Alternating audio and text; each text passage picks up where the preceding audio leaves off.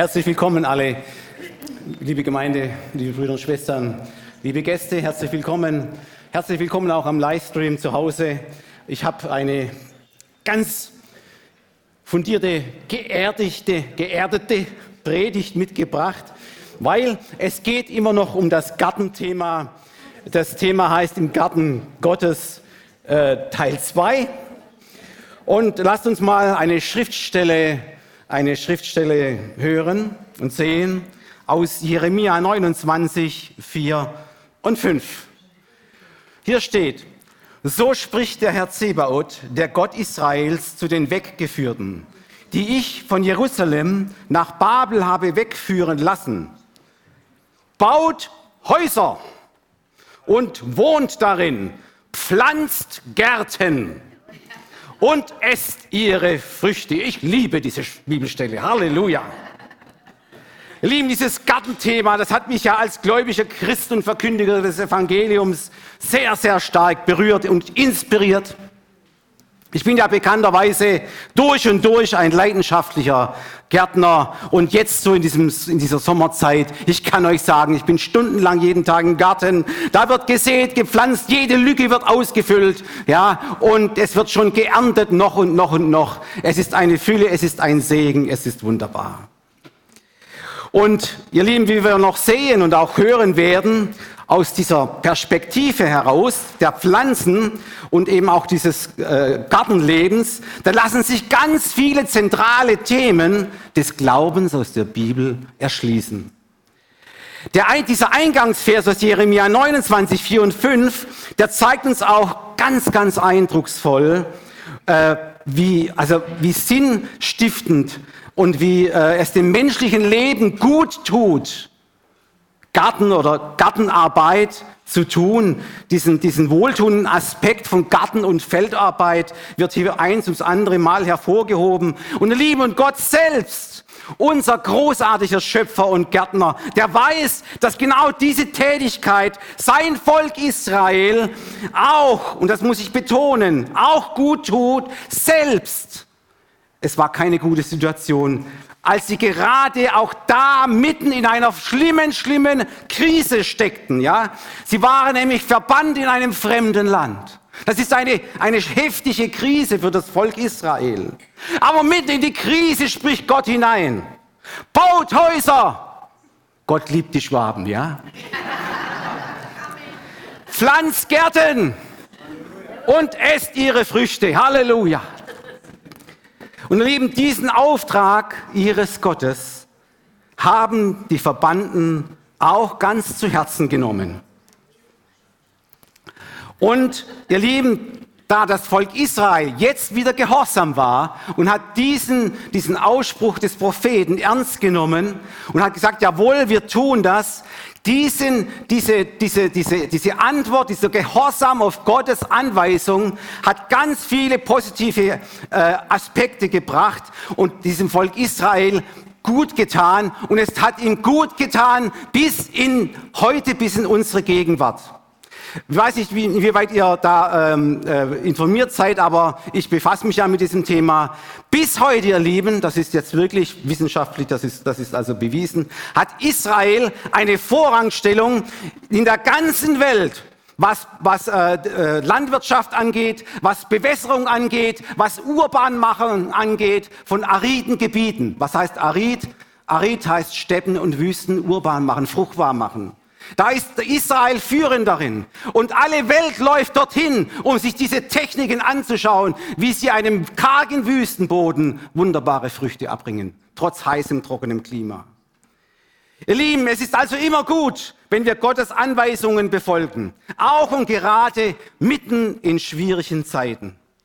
Und ihr Lieben, und mitten in, in, in diesem momentanen Krise, die wir ja immer noch haben, sie ist natürlich ganz ausgestanden, als besonders schlimm war, dieses sogenannten Lockdown, da haben ganz viele Menschen wieder neuen Zugang zur Gartenarbeit gefunden. Und Landbesitz haben sie ganz neu schätzen gelernt, das stimmt. Ja, ganz neu schätzen gelernt. Warum? Ihr Lieben, das ist doch klar. Ein Krankheitserreger, er kann zwar deine Gesundheit, deine Existenz, deinen Beruf, deine Finanzen bedrohen, aber niemals deinen Selbstversorgergarten. Halleluja. Und vor der Schlafzimmertür muss er auch Halt machen. Amen. Halleluja. Ihr Lieben, es wäre, es wäre wirklich toll.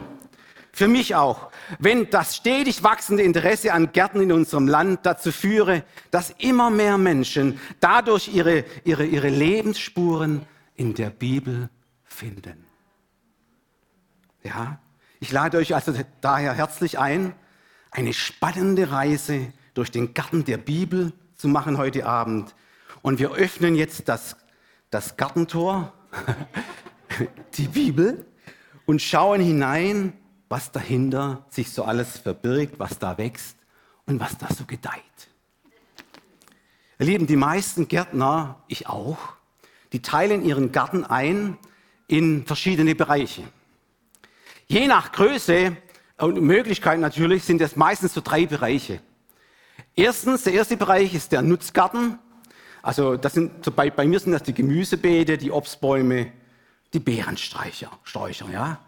Dann der zweite Teil, das ist der Blumengarten. Das sind dann die Staudenbeete, die Blühhecken und die Topfpflanzen, nur das alles. Und der dritte Teil, der darf eigentlich auch nicht fehlen in einem Garten, nämlich der Freizeitgarten als Ort, Ort der Erholung, als ein Ort der Ruhe und der Entspannung. Ich möchte heute mit euch die ersten zwei Bereiche ein bisschen anschauen, nämlich den Nutzgarten und den Blumengarten. Ihr Lieben, der Nutzgarten nimmt bei mir also einen ganz großen Teil der Fläche ein. Ich habe sieben Hochbeete. Meine Frau sagt, es ist eins zu viel. Ja, und dann aber noch Grundbeete, wo man so am Boden also arbeitet. Ich habe ein Spargelbeet, ich habe ein Tomatenhaus, ich, ich habe einen extra Bereich, wo Zucchinis wachsen und, und Paprika und, und, und Chili, Chili, Chili und das alles. Ja, ich habe ich hab Kräutergarten, also da ist alles da. Da fehlt es wirklich an nichts. Ich kann also morgens mit, mit dem Kochtopf in den Garten gehen, ihn füllen und ein wunderbares Essen machen. Halleluja, das ist spitze. Ihr Lieben, äh, es gibt viele Bäume bei mir, verschiedene Fruchtbäume gibt es bei mir. Obstbäume, also ich habe Äpfelbäume, ich habe Pflaumen, Steinobst, Kirschen, alles, alles, alles, was das Herz begehrt. Die Bibel ist voller Bäume, wusstest du das? Sie spricht von, von, von sagenhaften Bäumen, von Dingen, die da passieren, von einem Baumstumpf, der ein Sprieß hervorgeht. Ein alter Baumstumpf, wie soll ich mal vorstellen? Da kommt ein Sprieß heraus. Ein wunderbares Bild des Propheten Jesaja auf das Kommen Jesu Christi, der aus dem alten, aus dem, aus dem, aus dem Hause Davids, aus Isai, seinem Vater, hervorspricht. Die Gnadengaben Davids, Jesus Christus, Halleluja. Die Bibel ist voller Bäume. Sie spricht von einer Pflanzung des Herrn. Da gibt es übrigens ein Pfingstjubellied. Die Pflanzung des Herrn sind wir. Das sind Bäume der Gerechtigkeit, sagt die Bibel. Ja? Und die Bibel sagt noch was ganz Verrücktes. So im Römerbrief als Gärtner, da habe ich immer gestaunt, wie kann sowas Gott überhaupt machen? Ja, da steht geschrieben, er pfropft, Achtung, auf einen edlen Baum einen wilden Zweig. Wer macht denn sowas? Jeder, der mit Baumschnitt und Baum und so weiter sich auskennt und mal veredelt hat, der weiß doch, dass das völlig verkehrt ist. Da würde doch jeder sagen, hey Gott, Are you a little bit crazy? Das geht doch gar nicht. Das geht doch überhaupt nicht. Du machst ja was ganz Gegenteiliges. Man macht doch auf einen wilden Zweig einen edlen drauf, weil man gute Früchte essen will.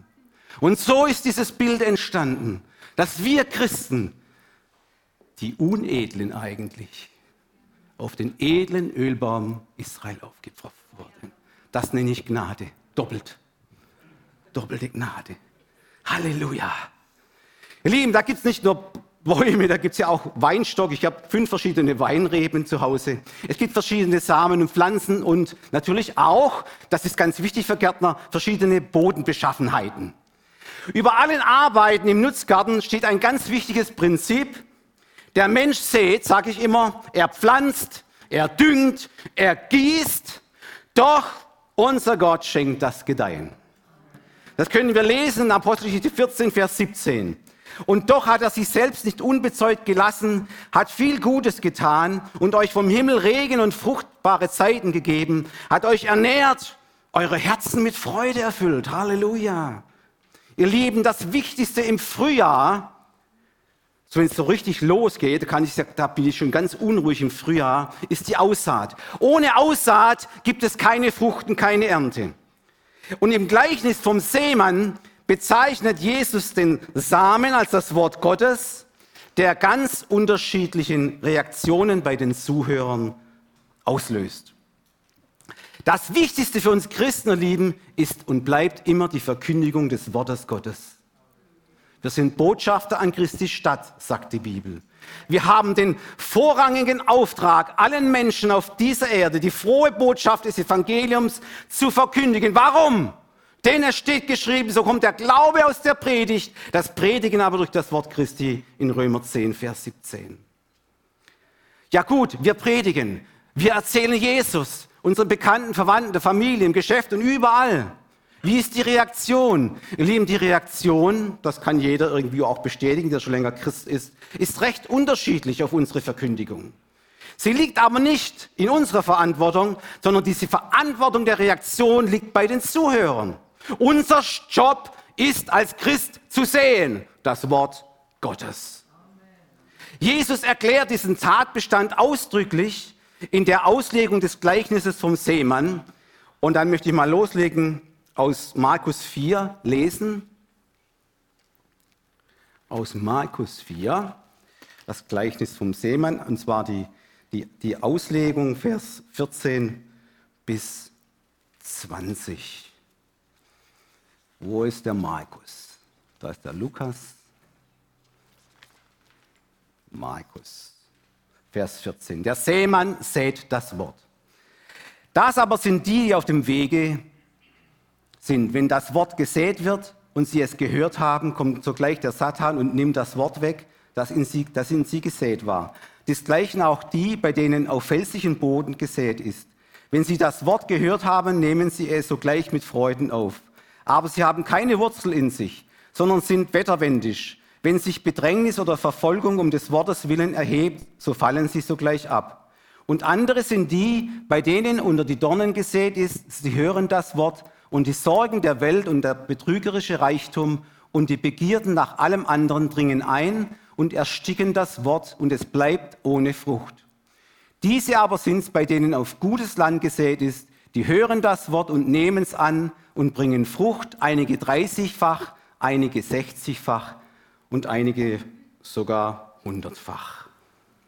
Ach, ihr Lieben, es wäre auch für mich als Gärtner so gigantisch gut, wenn aller Samen, den ich im Frühjahr sehe, tatsächlich auch aufgeht.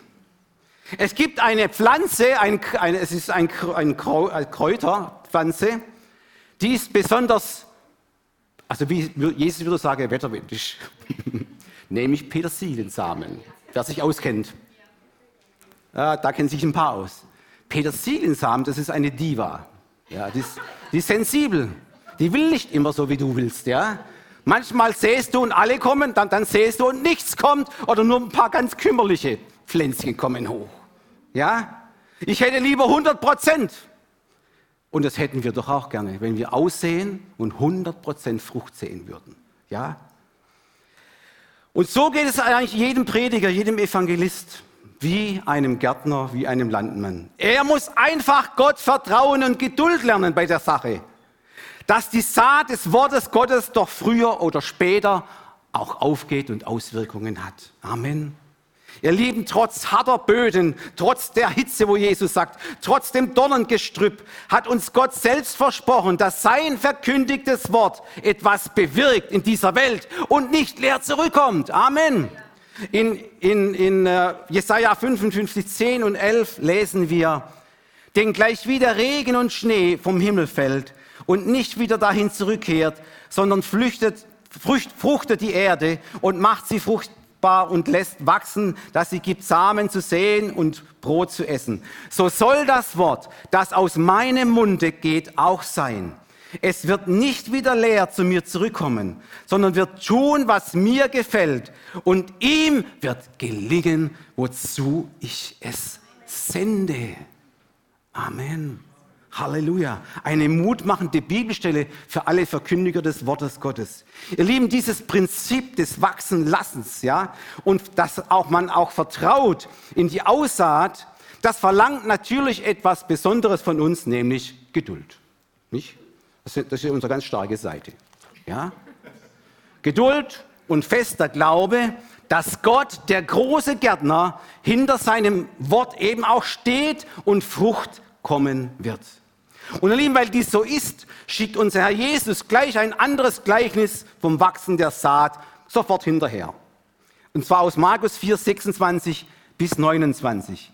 Und er sprach, mit dem Reich Gottes ist es so, wie wenn ein Mensch Samen aufs Land wirft und schläft und aufsteht, Nacht und Tag. Und der Same geht auf und wächst, er weiß nicht wie. Denn von selbst bringt die Erde Frucht, zuerst den Halm, dann die Ähre, danach den vollen Weizen in der Ähre. Wenn sie aber die Frucht gebracht hat, schickt er alsbald die Sichel hin, denn es ist Zeit für die Ernte. Halleluja. Liebe Gemeinde, alle, die von uns mit Säen und Pflanzen zu tun haben, sei es im Garten oder sei es im geistlichen Bereich, das Wort Gottes ausstreuen, ähm, wir müssen uns auch in Geduld üben dabei. Das können wir ganz gut bei kleinen Kindern beobachten, die zum ersten Mal etwas aussehen, die also so ihre, ihre, ihre, ihre so Anfänger machen, Anfangserfahrungen als Gärtner. Ja?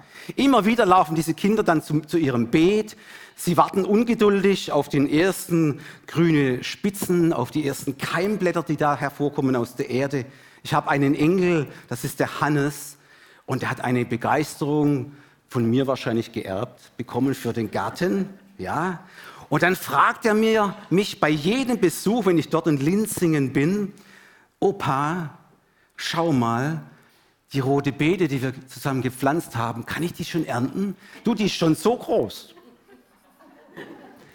Dann habe ich gesagt, nein, Hannes, erst wenn sie faustgroß ist. Dann bin ich in letzter Zeit ein paar Mal dort gewesen und habe mich wieder gefragt, Opa, kann ich ernten? Jetzt habe wie groß ist das? Sie ist faustgroß, schau mal. Dann habe hab ich gesagt, nicht Kinderfaust, Männerfaust. Dann kannst du die rote Beete ernten. Ja?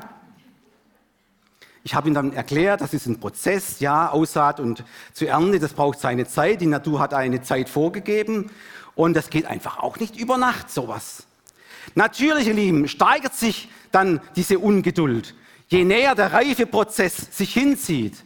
Aber dann, schließlich, war tatsächlich über Nacht, kommt der Tag der Ernte. Ja, und voller Stolz hat er heute zu mir seine erste Möhre gebracht. Halleluja.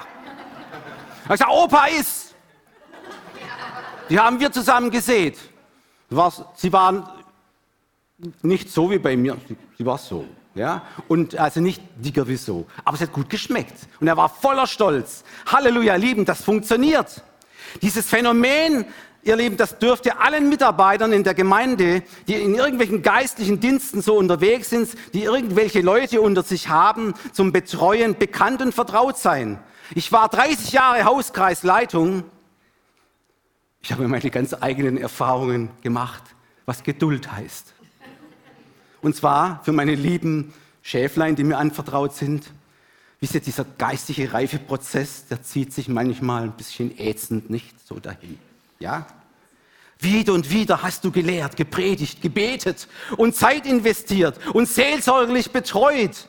Doch es geht nur so ganz langsam in Minischritten voran. Und ja, gar bei manchen muss man sogar immer wieder von vorne anfangen.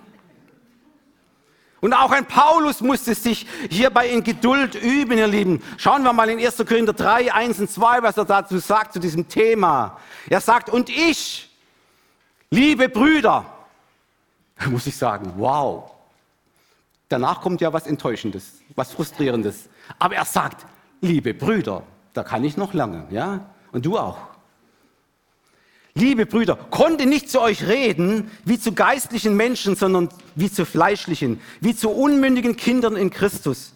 Milch habe ich euch zu trinken gegeben und nicht feste Speise, denn ihr konntet sie noch nicht ertragen. Oh je, auch jetzt noch nicht. Und trotzdem hört er nicht auf. Und trotzdem sagt er, liebe Brüder. Ja, ist doch toll, ist doch wunderbar. Paulus hat ein Herz voller Liebe. Und das brauchen wir auch. Wir leben während der Gemeinde, also in Hauskreis oder sonst welchen Diensten, mit einem besonders schwierigen Fall zu tun hat momentan. und so kurz vor dem Aufgeben ist, dem, diesem Leider empfiehlt dann Jesus, in einem weiteren Gleichnis eine Wurzelbehandlung vorzunehmen. In Lukas 13, 6 bis 3 lesen wir was Wunderschönes zu diesem Thema. Er sagte ihnen aber dieses Gleichnis. Es hatte einer einen Feigenbaum, der war gepflanzt in seinem Weinberg und er kam und suchte Frucht darauf und fand keine. Da sprach er zu dem Weingärtner, siehe, ich bin nun drei Jahre lang gekommen, drei Jahre ist viel, nicht? Drei Jahre lang gekommen, habe Frucht gesucht an diesem Feigenbaum und finde keinen. Oh, jetzt kommt's hart. Hau ihn doch ab! Ja, was nimmt er dem Boden noch die Kraft? Er aber antwortete und sprach zu ihm, Herr, lass ihn noch dieses Jahr, bis ich um ihn grabe und dünge. Vielleicht bringt er doch noch Frucht. Wenn aber nicht, dann soll es halt so sein, dann hau ihn ab. Lieben, der, der Gärtner dieses Gleichnisses, er steht hier für einen Leiter, der trotz manch enttäuschenden Fehlentwicklungen die Hoffnung einfach nicht aufgibt und dem unfruchtbaren Baum noch eine Chance gibt, noch Zeit gibt, damit dann tatsächlich noch Früchte hervorkommen, ja? Ja, liebe Bruder, liebe Schwester, alle Leiter, hast du es im Leben auch mit solchen Menschen zu tun, wo du Geduld brauchst? In der Familie, Kinder mit ihren Eltern, äh, Eltern mit ihren Kindern. auch so rum geht's. Vor allen Dingen in der Pubertät. Auch so rum geht's. Ja? Bei der Arbeit, Arbeitskollegen. Der Ehepartner. Besonders schwieriger Prozess manchmal. Ja? Dann gib aber nicht allzu schnell auf. Geduld brauchst du. Geduld. Geduld ist eine Frucht. Mhm, genau, ist eine Frucht des Heiligen Geistes. Du brauchst Geduld.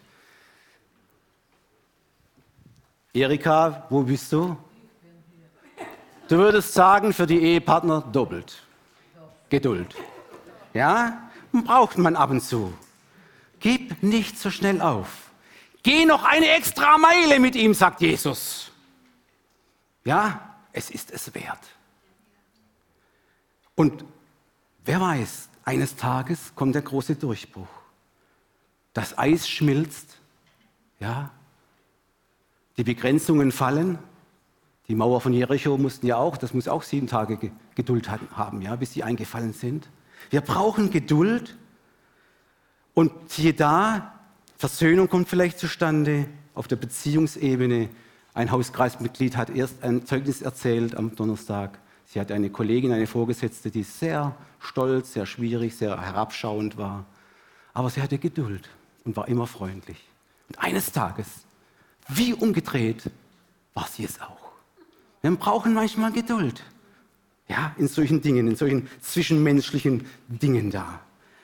Aber jetzt natürlich die Garantie, dass alles wieder gut wird, kann ich aber leider nicht geben. Warum? Das Ende dieser Geschichte mit diesem Feigenbaum bleibt offen. Bekommt der Baum eine Chance? Fragezeichen. Oder wird sich die Mühe des Gärtners lohnen? Fragezeichen. Ihr Lieben, auf jeden Fall sind im Reich Gottes in der Gemeinde geistliche Gärtner gesucht, die sich dieser schwachen Menschen annehmen. Im Neuen Testament finden wir sogar eine doppelte Aufforderung dazu. Ich lese aus Römer 14.1. Den Schwachen im Glauben nehmt an. 1. Thessalonicher 5,14. Wir ermahnen euch aber, liebe Brüder, weist die Unordentlichen zurecht, tröstet die Kleinmütigen, tragt die Schwachen, da ist es wieder. Seid geduldig gegen jedermann. Und Gott vergib mir, dass ich jetzt noch ein bisschen erweitere, auch jede Frau. Amen. Frucht des Geistes ist Geduld. An vierter Stelle steht sie immerhin. Ihr Lieben, wenn hier Frucht steht, dann bedeutet das, es muss wachsen in dir. Der Heilige Geist arbeitet an und in, mit dir in diesem Prozess. Frucht ist nicht an erster Stelle. An erster Stelle wird gesät, gepflanzt, gedüngt und umgegraben. Und dann kommt Frucht. Geduld bekommst du nicht mit deiner Bekehrung. Nein, sondern in einem Lernprozess. In einem guten Lernprozess. Halleluja. Ihr Lieben, in der heißen und schwierigen Endphase vor dem zweiten Kommen Jesu in Macht und Herrlichkeit ist beides sehr stark gefragt. Wir brauchen Geduld und Glauben, sagt das Wort. Offenbarung 13, Vers 10. Hier ist Geduld und Glaube der Heiligen. Habt ihr es gelesen? An welcher Stelle steht Geduld? Hallo, seid ihr noch da? Steht er an erster Stelle oder an zweiter Stelle? An erster Stelle steht Geduld und nicht der berühmte, berühmte, berühmte Glaube. Geduld und Glauben sind ein Paar, gehören unzerreißbar zusammen. Halleluja. Jakobus 5, 7 der hat auch noch was dazu zu sagen. So seid nun geduldig, liebe Brüder und natürlich auch Schwestern, bis zum Kommen des Herrn. Siehe, der Bauer wartet auf die, die kostbare Frucht der Erde und ist dabei geduldig, ja, geduldig, bis sie empfange den Frühregen und den Spätregen. Liebe Gemeinde, liebe Gäste, ja, liebe Zuhörer aus nah und fern, verlassen wir jetzt mal den Bereich der Nutzpflanzen und gehen zum Schluss noch in einen von mir auch sehr geschätzten Bereich, in den Blumengarten. Ihr lieben Gärtnerinnen und Gärtner oder solche, wo es hoffentlich noch werden wollen. Vorhin hat mir eine, eine, eine Schwester gesagt, sie hat durch meine Predigt, die erste, war sie inspiriert, sie hatte nichts mit Garten zu tun und jetzt macht es ihr Spaß und Freude. Halleluja, das ist gut. Ja, Blumen kann ich euch sagen, dürfen in keinem Garten fehlen. Sie sind sozusagen die Seele des Gartens. Sie verleihen ihm so richtig schöne leuchtende Farben. Sie versprühen Heiterkeit und Fröhlichkeit. Auch wer keinen Garten hat, freut sich an ihnen im Balkon, nicht? Oder in dem Fenstergarten. Und im Gegensatz zu den Nutzpflanzen erwarten wir von ihnen überhaupt nicht, dass sie reiche Frucht bringen für die Ernährung oder sowas. Ja? Wenn die Blumen blühen, ihr Lieben, dann liegt das in ihrer Natur. Und es geschieht völlig zweckfrei.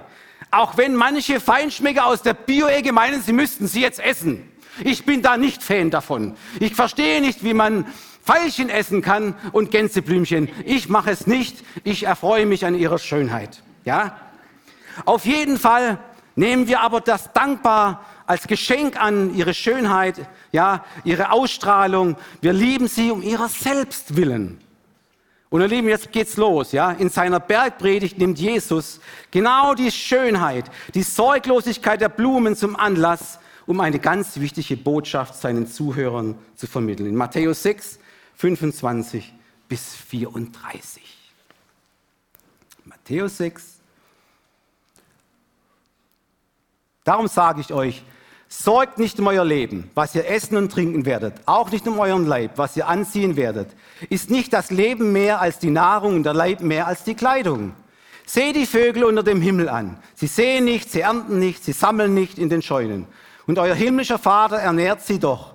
Seid ihr denn nicht viel mehr als wert als sie? Wer ist unter euch, der eines, seines Lebenslänge eine Spanne zusetzen könnte, wie sehr er sich auch darum sorgt?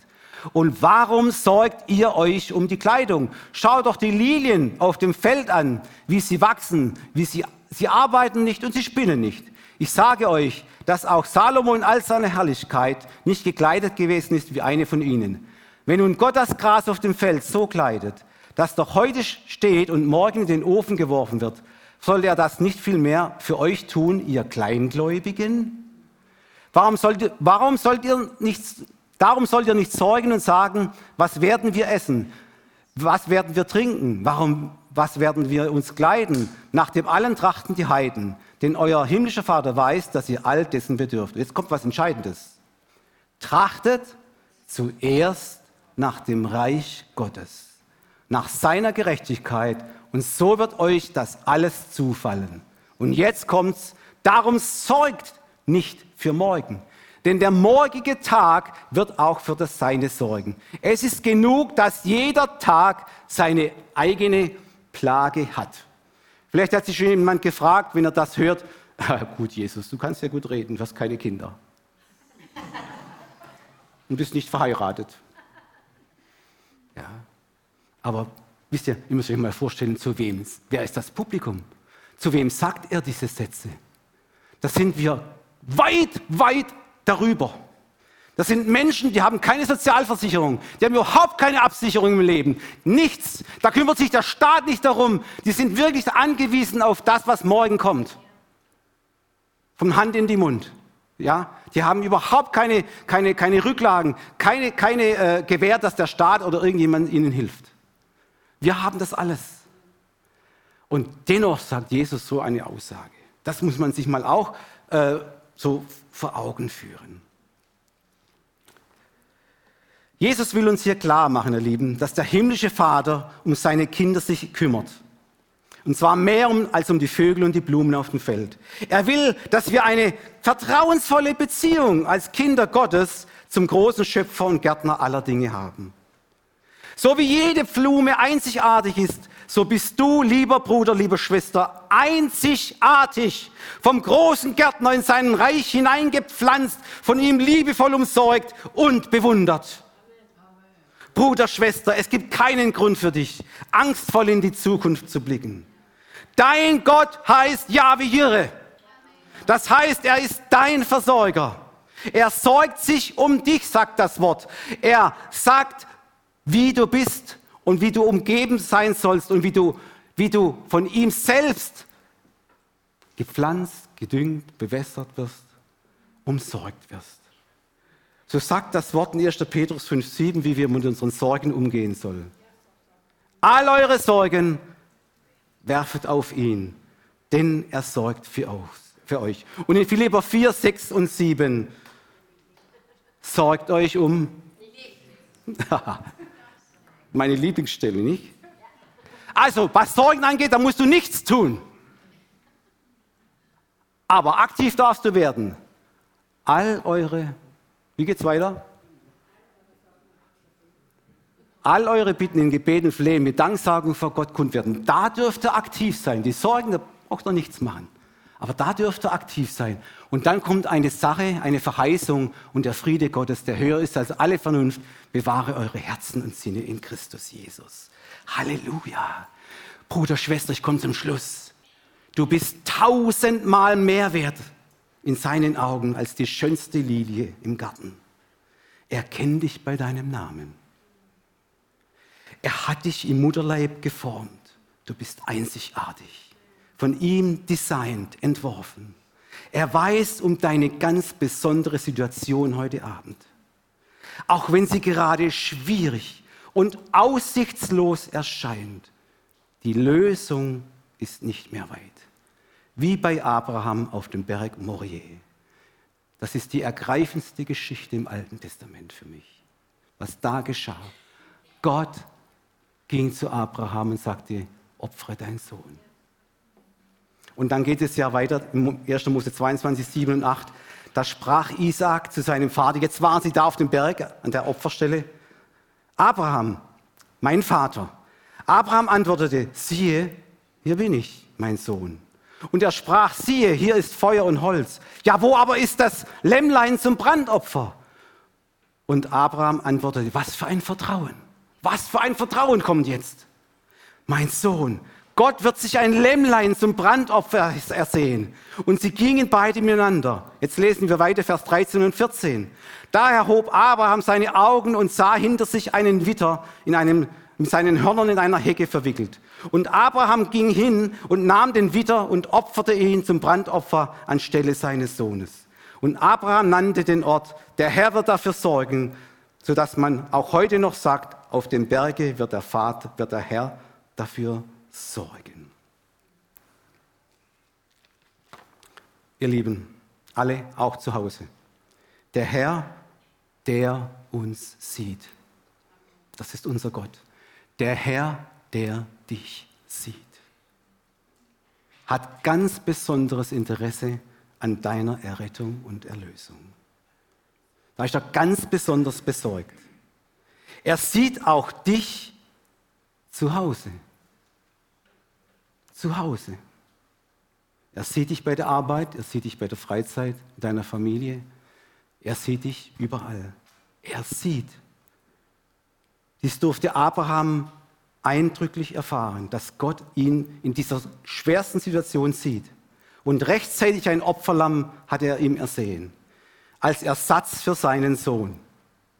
Ihr Lieben, das war ein gewaltiger Liebesbeweis, der so klar hindeutet auf die Erlösungstat des Opferlammes Jesus Christus am Kreuz. Siehe das Lamm Gottes, das der Welt Schuld hinaufgetragen hat ans Kreuz, sagt Johannes. Wie viel mehr wird der liebende himmlische Vater alle Menschen erretten, die an seinen Sohn glauben und ihn anrufen heute Abend. Johannes 3:16 kann eine Liebe größer sein. So sehr hat Gott die Welt geliebt, dass er seinen eingeborenen Sohn gab, auf dass alle, die an ihn glauben, nicht verloren gehen, sondern das ewige Leben haben. Setze mal für Welt deinen Namen ein. Deinen persönlichen Namen, weil Gott sieht dich. Er will nicht, dass du verloren gehst. Ohne Jesus gehen die Menschen verloren. Wer Jesus nicht in seinem Leben, in seinem Herzen hat, ist tot innerlich, sagt die Schrift. Hat kein göttliches Leben. Warum? Wer den Sohn hat, hat den Vater, sagt die Schrift. Und wer den Sohn nicht hat, den Vater nicht. Wer den Sohn hat, das Leben. Und wer den Sohn nicht hat, hat das Leben nicht. Das sagt die Schrift. Bis heute ist das so. Lieber Gast, lieber Zuhörer zu Hause, lass das mal ganz stark auf dich wirken. Hast du ihm schon ganz bewusst dein Leben, dein Herz gegeben, in dein Leben eingeladen? Die Bibel sagt, mach es. Johannes 1,12. Wie viele ihn aber aufnehmen, denen gab er Macht, Gottes Kinder zu werden. Denen, die an seinen Namen glauben. Liebe Gemeinde, liebe Gäste, liebe Zuhörer, heute ist der Tag des Heils. Heute ist der Tag der Errettung. Schieb es nicht hinaus.